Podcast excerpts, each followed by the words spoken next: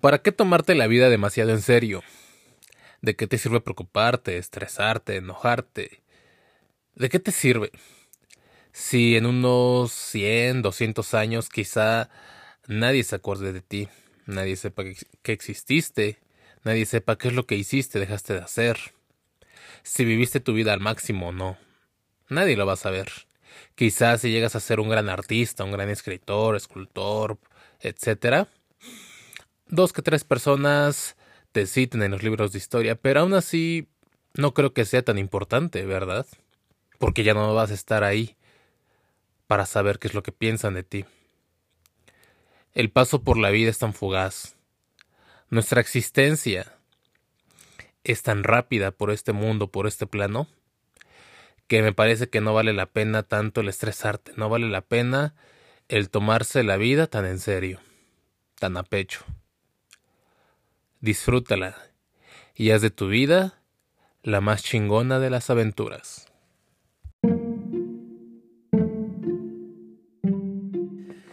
Hola, ¿cómo estás? Bienvenido, bienvenida nuevamente a este episodio de Un rato con Honorato. El día de hoy vengo un poco reflexivo. El día de hoy vengo con muchos pensamientos en la mente Ah, y quizá por eso no escuches como la misma energía de siempre. Eh, en este episodio específicamente. Sumándole que vengo algo enfermo de la garganta, de las vías respiratorias, así que una disculpa. Ah, y el día de hoy también me acompaña Ana León, nuevamente, repitiendo de invitada. Ana León, bienvenida. Muchas gracias, agradezco mucho, agradezco mucho otra vez tu invitación. Me encanta platicar contigo y sobre todo compartir.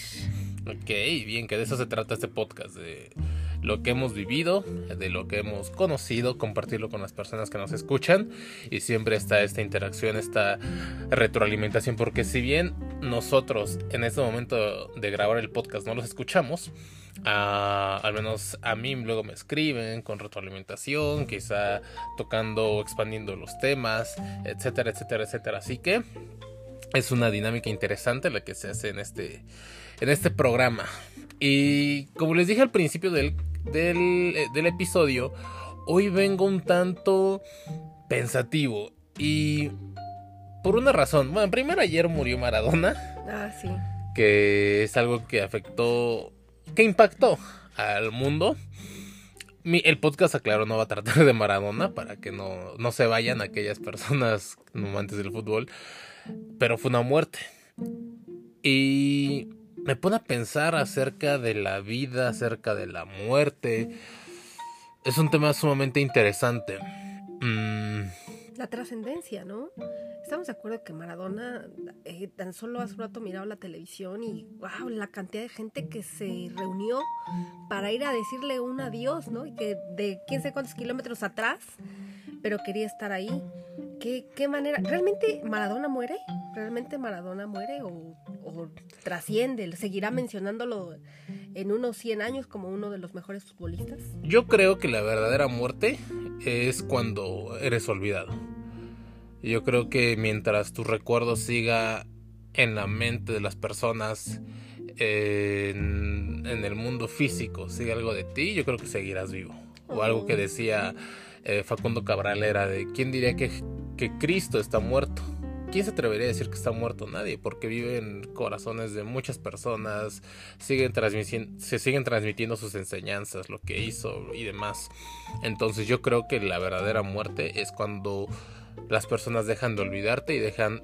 Digo, las personas te olvidan y dejan de hablar de ti. Yo creo que esa es la verdadera muerte. Mientras sigues eh, manifestándote en este mundo. Fíjate que eso nos da mucho de qué pensar, ¿no? Porque en realidad, entonces tú como persona, ¿cómo vives? O en realidad estás dejando esa trascendencia, estás dejando esa, esa, ese camino para otros. ¿Qué estás haciendo el día de hoy para realmente vivir? Fíjate que cada vez que muera alguien ah, cercano a mí, me pone a pensar acerca de la muerte, más allá de la muerte, acerca de la vida, de mi vida. Me pongo a replantear el cómo la estoy viviendo, el qué dirección lleva, qué velocidad lleva mi vida. y si realmente vale la pena hacer lo que hago o el dejar de hacer varias cosas. No sé, pongo mi vida en un balance eh, y de ahí tomo nuevas decisiones o sigo firme con lo que estoy haciendo. No sé si te he comentado, pero en el último año, en los últimos dos años, muchos de mis conocidos han fallecido, varios de mis conocidos han fallecido. Y entonces me he encontrado en este punto de replantearme mi vida en varias ocasiones en estos últimos años. Han, muerto amigos, han muerto eh, afortunadamente familiares así cercanos, no, solo un tío, que fue como mi padre. Han muerto hermanos de amigos, han muerto compañeros. Y siempre viene esta estas frases que escuchas en los funerales como la vida es fugaz, no tienes nada asegurado y pues así es, este, un día estamos y el otro no, lo que importa no es lo material y bla bla bla. Inclusive, no sé si te lo había comentado o no, pero actualmente tengo una persona cercana, relativamente cercana que esté en riesgo su vida. Este, sí, y no sabemos qué vaya a ocurrir porque tiene COVID, ya está internado y está en esto de los respiradores. Entonces, ah, igual vienen esos pensamientos, ¿no? De si va a estar bien, si no va a salir de ahí, qué va a ocurrir, bla, bla, bla, bla, bla. ¿Tú has estado alguna vez a, a punto de morir o has sentido, has tenido esa sensación de que me muero y valorar la vida o no? Mm, creo que... estoy pensando así como una, un momento trágico y que no, no me viene a la mente un momento trágico. Pero sí me viene mucho a la mente em, los excesos, ¿no? Mis excesos que en algún momento tuve. Y después de, de ciertas crisis emocionales que tuve, y que incluso perdí, perdí personas, eh, relaciones, perdí relaciones de amistad de, de varios tipos por justamente la, la, vida de... Porque a veces no necesariamente es las cosas que te metes en el cuerpo, sino que las eh, a veces eres grosero, a veces eres... Eh, estás enojado, vives enojado por una, a veces por cosas absurdas, y, te, la, y, te y mantienes esa molestia durante mucho tiempo pensando que, ah, pues ya mañana, si no se le pasa a esa persona, se me pasa a mí. Y así dejas pasar luego los años, ¿no? Eh, recuerdo algo que me marcó mucho, fue que alguna vez me, me molesté con una de mis hermanas y nos dejamos de hablar literal casi dos años dos años me dejé de hablar con ella. Y lo peor esto es que ya ni siquiera o sea, ya no, recordábamos, ni ella ni yo recordábamos cuál había sido el motivo. O sea, em, ¿te imaginas que en ese momento algo me hubiese pasado a mí o algo le hubiese pasado a ella? por un absurdo. Entonces, han sido como ese tipo de situaciones que no necesariamente he estado cerca de la muerte, pero sí me, me di cuenta que que a veces creemos que tenemos todo el tiempo del mundo. Exacto, que ahorita te das cuenta del tiempo que desperdiciaste, ¿no? Quizás por llevarlo. Fíjate que es algo confuso para mí, porque en el subconsciente eh, siento que sí he estado a punto de morir en alguna situación en mi vida, pero conscientemente no lo recuerdo. Siento que está bloqueado y no sé, no sé ni a qué edad ni qué ocurrió, pero siento que he estado a punto de morir. Ahora, de lo que me ha dicho mi mamá, por ejemplo, la primera experiencia que tuve cercana con la muerte fue inclusive antes de nacer, que yo no iba a existir. Ah, fue un embarazo muy complicado para ella, inclusive su vida también estuvo en riesgo. Ah, he conocido, he tenido personas muy cercanas, familiares, que también han estado a punto de morir y te, lo que te comentaba, amigos que han muerto. Pero si, lo relaciono algo como lo tuyo, es que igual en cada crisis que he tenido, en mi vida yo considero que he tenido tres crisis grandes, o mejor dicho dos. Y en cada una de ellas es horrible. Y ya cuando las supero, es una sensación grata acerca de valorarlo. Cuando estoy precisamente en medio de las crisis, es como valorar lo que antes tenía. Una de, una de las crisis que se me viene ahorita a la mente es cuando tenía unos mmm, 20, 21 años. Yo comencé a trabajar desde pequeño y, ganaba dinero en ese entonces. Me iba bien, y en una ocasión lo perdí todo de la noche a la mañana prácticamente. Eh, terminé la relación que tenía en ese entonces, vivía con una pareja, terminó la relación, se quedó ella con todas las cosas que hayamos como conseguido juntos. de, en cuestión de salud me fracturan el pie, me operan, en el trabajo me despiden, en la escuela, bueno, caí en depresión, inclusive dejé de ir a la escuela, no trabajé ni hice nada de mi vida, estuve acostado durante seis, ocho meses de mi vida.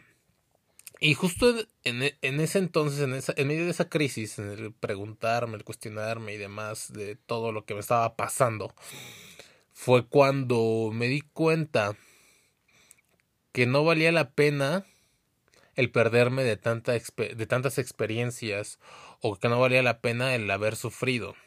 ¿Y a qué es lo que voy?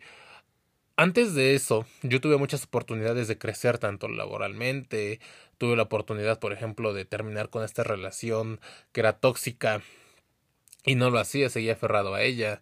la oportunidad de haber aprovechado tantas cosas y tantas cosas que no lo hice. Y ya cuando estuve en esta crisis fue nuevamente el valorar inclusive cosas tan sencillas como el poder caminar, el ahora sí darme el permiso de vivir nuevas experiencias. Yo creo que la vida es una constante de vivir experiencias.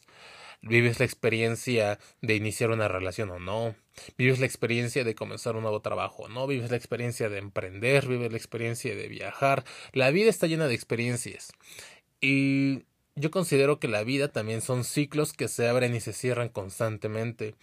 Inicias una relación, terminas la relación, inicias otra, terminas otra, trabajas en un empleo, dejas de trabajar ahí, entras a otro, te despiden, entras a otro, renuncias, emprendes, quizá quiebras, emprendes, tienes éxito, tienes hijos, eh, los hijos se van o inclusive llega un hijo a morirse, o sea, en la vida vas a a, vivir ciclos que se abren y se cierran. Y es parte de la vida, porque muchas veces pareciera que cada vez que pierdes, entre comillas, eh, que pierdes algo, esa nos programan como que es algo malo. Un ejemplo, si cambias de pareja, cuando terminas una relación, ay, lo siento y demás, cuando en realidad puede ser algo positivo. Puede ser que te hayas decidido dejar una relación tóxica, puede ser que te hayas decidido a cerrar algo que no te funcionaba pero la gente te da como ese pésame, ¿no? De, de que algo mal ocurrió.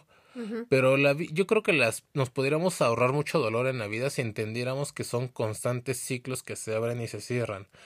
Eh, como te decía, un nuevo trabajo, este, terminas tu ciclo en ese trabajo y emprendes otra experiencia. También algo que me cayó el 20 es de precisamente entrarle a todo. Algo que me encanta a mí es entrarle a la mayoría de las cosas. Mi regla es no lastimarme o lastimar a alguien más. Porque si sé que me voy a hacer daño a mí mismo, no sé, el consumir una droga, entra el experimenta, pero si sé que no me va a hacer bien, no lo hago. O una experiencia que digan, oye, vete a robar, pero si sé que le va a afectar a alguien más, no lo haría. Entonces, la única regla que yo tengo es que no te afecte, que no me afecte a mí y que no afecte a alguien más. Y de ahí considero que, pues, precisamente la vida se trata de llenarte de la mayor cantidad de experiencias posibles. Inclusive conocí a alguien que trabajaba durante muchos años de su vida con con personas en fase terminales que ya se iban a morir, que estaban a días de morirse. Y lo que más extrañan no es nadie, nadie, nadie, nadie le dijo como, ay, ojalá y cuando era joven hubiera ganado más dinero, hubiera trabajado más o hubiera comprado otro carro, sino lo que más extraña a la gente, lo que más le hubiera gustado hacer con su vida es ojalá hubiera amado más, ojalá hubiera disfrutado más a mi familia, ojalá hubiera convivido más con mis hijos, ojalá y no hubiera tenido eh, tanto rencor con mi hermana, le hubiera hablado, ya sabes. Y es interesante cómo quizá en los últimos momentos de tu vida lo único que deseas es aquello que no se puede comprar y nos pasamos la mayor parte de la vida preocupados por el comprar, por el generar, por el tener. Y algo, si pudiera tener como una receta para la vida, sé, una de, sé que alguno de los ingredientes, una de las instrucciones, que no hay instructivo, pero una de las instrucciones sería como el dejar de buscar tener cosas. Yo creo que las cosas te atan, las cosas hacen, pues literal es como si estuvieras volando o si tú, cada uno de nosotros en nuestra vida fuera un pequeño avión o tuviéramos alas y cada cosa es como una pequeña carga. Si te das cuenta, eh, ahorita se ha dado mucho esta cuestión de irte de mochilero y demás yo creo que los mochileros son muy felices, los viajeros, y tienen menos cosas. O sea, literal, lo único que tienen en la vida es lo que llevan en su mochila, y son libres. Y aparte es como viajar ligero, ¿no? O sea, eso me da esa, esa sensación de que en su maleta llevan todo, llevan todo lo necesario. Y cuando a veces eh, estás en tu casa, nos llenamos de tantas cosas. Bueno, lo digo en mi, en mi caso. En, cierto, en cierta temporada, cuando empecé a... me empezaron a caer veintes, me, tan solo entraba a mi cuarto y dije, ¿este para qué lo quiero? O sea, tiene por lo menos 20 años que lo tengo ahí, no me funciona para nada. Y, y pareciera que no, pero cuando fui sacando todas las cosas, fui sintiendo, a pesar de que no andaba con todas las cosas cargándolas, fui sintiendo como ese, esa ligereza de, ay, qué bueno, un espacio más. Y aparte ese espacio es para que, caray, llegue algo nuevo, ¿no? Llegue algo que a lo mejor es mejor, renovado, eh, no nada más es material, también, también es emocional, también es lo que mencionabas hace un rato, eh, no me acuerdo exactamente de qué parte, pero también lo que no decimos. ¿No te ha pasado que de repente le quieres, le quieres, no sé, me lo invento, a lo mejor ves a tu mamá por la mañana y sientes mucho amor, pero no le, no le, no se lo dices, solamente lo sientes. Porque apenas queremos que ya tiene por sentado que la ah, queremos, ¿no? O, que, o que tiene visores rayos X y ya sabe tus pensamientos. O algo común típico que he escuchado mucho en los entrenamientos que doy es de, ah, no sé, que de, le hubiera dicho al chavo que me gusta, que me gusta. Y el chavo es como, ay, ¿por qué no me dijiste tú también me gustabas en ese entonces? ¿No? Y es de, verga, ¿por qué? Y, y también fíjate que apenas estaba platicando, ah, ayer, antier platicaba con una amiga que tengo ocho años de conocerla, ella vive actualmente en Cancún, y le dije, ¿cómo me hubiera gustado hace ocho años que nos conocimos, saber lo que ahorita sé, cuidarme como ahorita me cuido, comportarme como ahorita me comporto, porque en ese entonces el Luis de hace ocho años era un Luis de fiesta, un Luis que a los 19 años el dinero se lo gastaba en salidas y demás, pero creo que es parte del aprendizaje. el y cito a otra persona conocida. Conocí apenas, no apenas, hace cuatro años. Una ex suegra, de hecho, me dijo, la cagué en algo.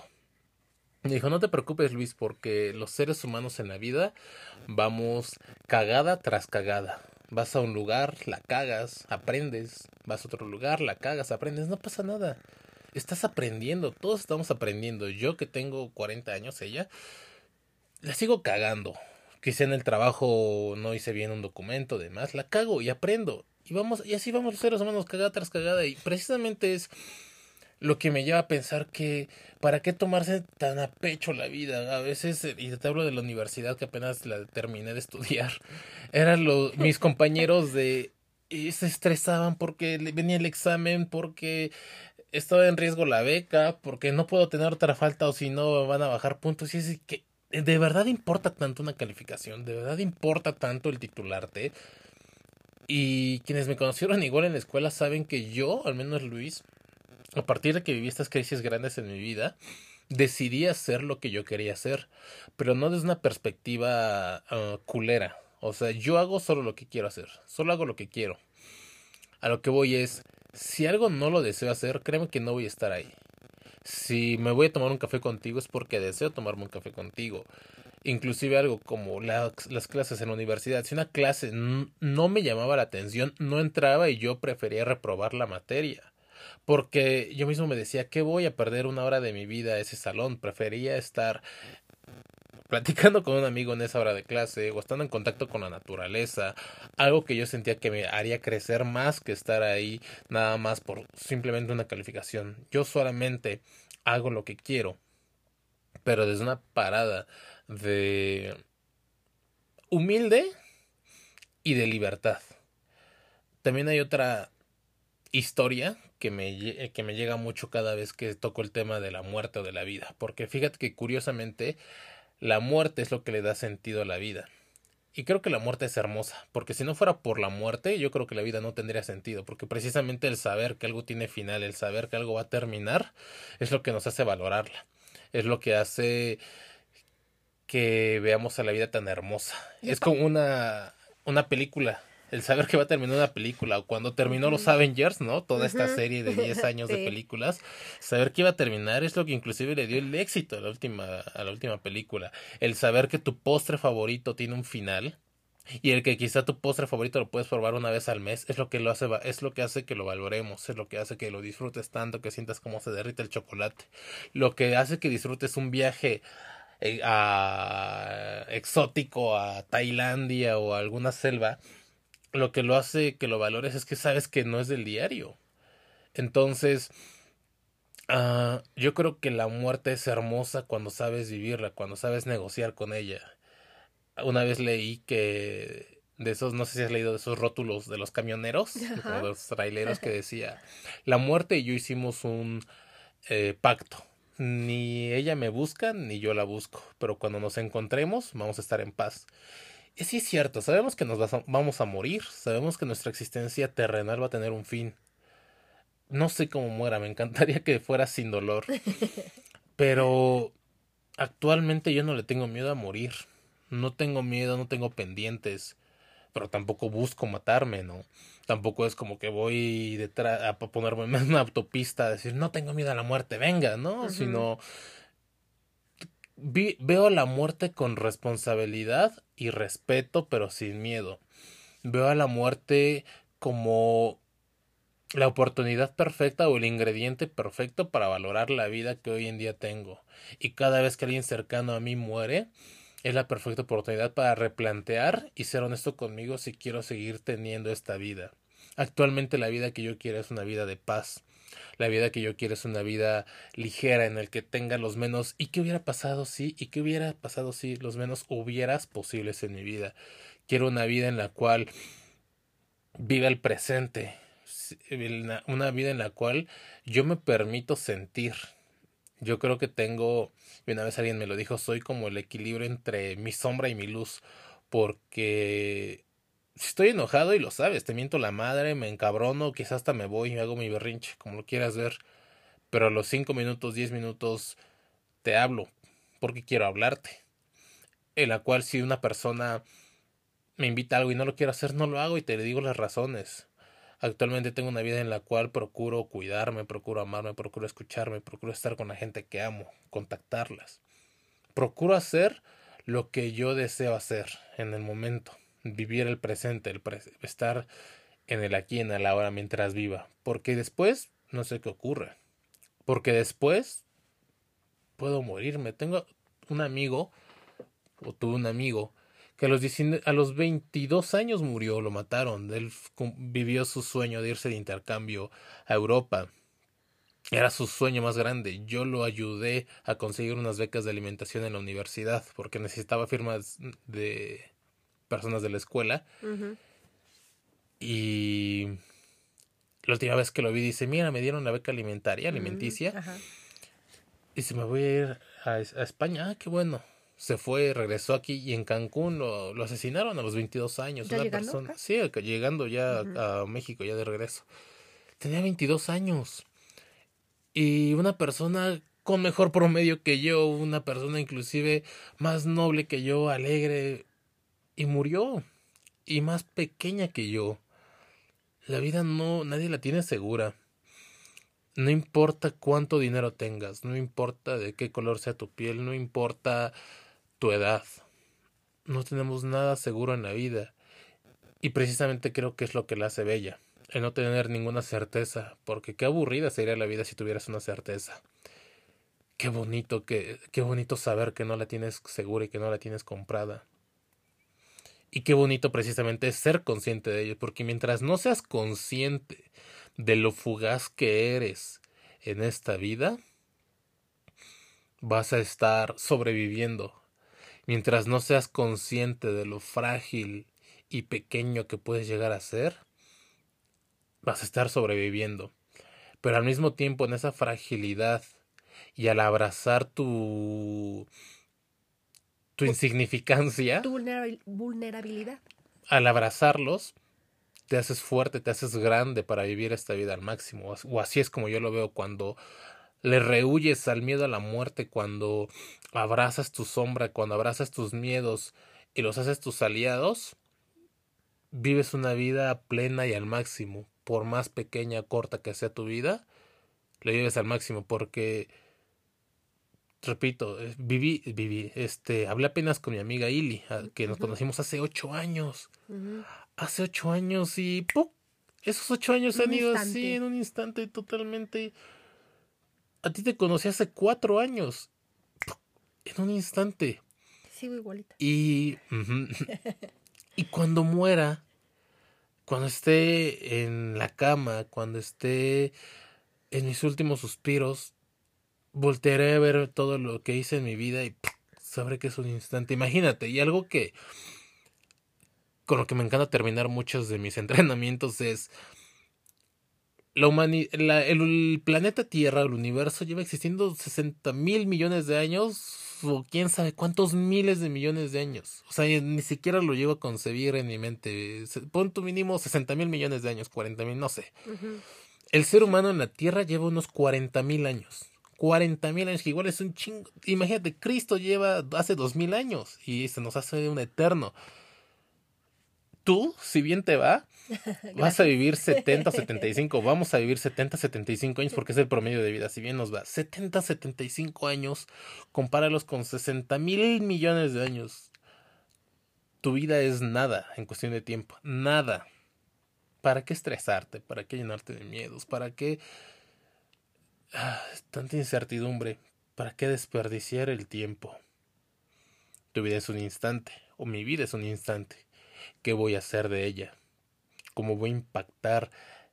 ¿Cómo voy a crear mi vida y cómo mi vida va a impactar a la de los demás? Porque también el simple hecho de estar vivo corresponde a una responsabilidad, porque no soy simplemente, me voy a morir, pues voy a quemar bosques, voy a matar. No, también conlleva una responsabilidad para los que vienen. Entonces, así es como veo la vida o la muerte. Qué bonito, me encanta, me encanta ese punto de vista acerca de la muerte que a veces es un tema del que a veces no queremos hablar, ¿no? Porque nos, bueno, en, lo personal para mí es como sensible, no casi normalmente no lo, no lo toco. Sin embargo, la, la manera en cómo lo expresas, en realidad sí lo toco todos los días, porque eso es lo que me da la alegría. A veces me despierto pensando que dije, ¿y si este es el último día que, que despierto, que puedo convivir, que puedo hablar? Y me despierto buscando que sea el día más feliz, como si fuera el último. Y normalmente eso es lo que a veces hace que esté contenta todo el tiempo. Quiero terminar mi último día feliz y contenta. Y obviamente a veces no, no, a veces no se requiere, o al menos yo no requiero, tener los millones de pesos o tener el carro último modelo porque sé que eso es externo y que no me lo voy a llevar. Pero sí quiero que, que mis seres amados sepan que estoy para ellos y que los amo. Y eso me hace estar feliz.